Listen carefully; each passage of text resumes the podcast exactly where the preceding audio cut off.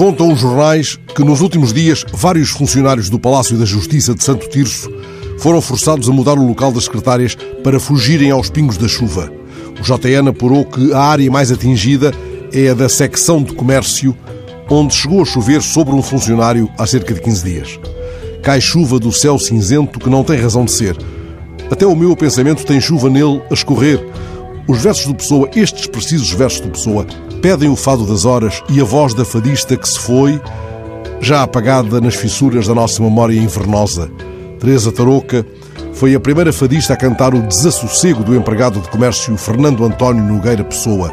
Terá alguma vez chovido sobre a mesa do poeta, disfarçado de escriturário, numa certa empresa de transitários da Baixa?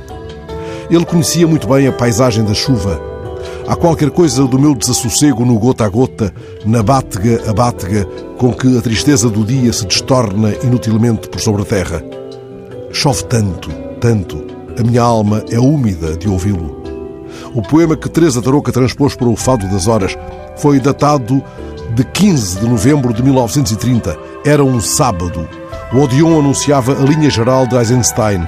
O Diário de Lisboa escrevia em primeira página um dos nossos leitores pede-nos que lembremos à Comissão Executiva Municipal a urgência de mandar reparar a Rua do Século, entre a Rua Academia das Ciências e a Praça do Rio de Janeiro. Como é muito íngreme e cada vez que chove a brita fica descoberto, alvitra ele que, em vez do macadame, se emprega o calcetamento. O pedido aqui fica à espera de deferimento. Nas últimas páginas, o jornal publicava breves notícias da atualidade internacional sob o título Poeira do Mundo.